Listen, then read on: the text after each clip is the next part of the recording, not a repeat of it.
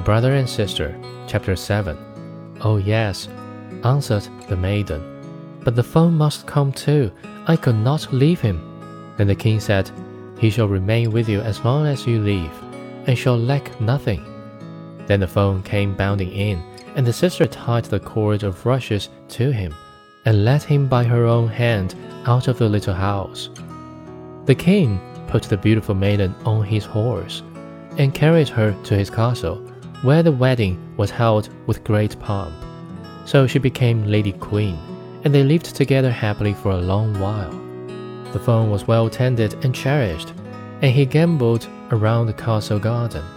Now the wicked stepmother, whose fault it was that the children were driven out into the world, never dreamed but that the sister had been eaten up by wild beasts in the forest, and that the brother, in the likeness of a fawn, had been slain by the hunters.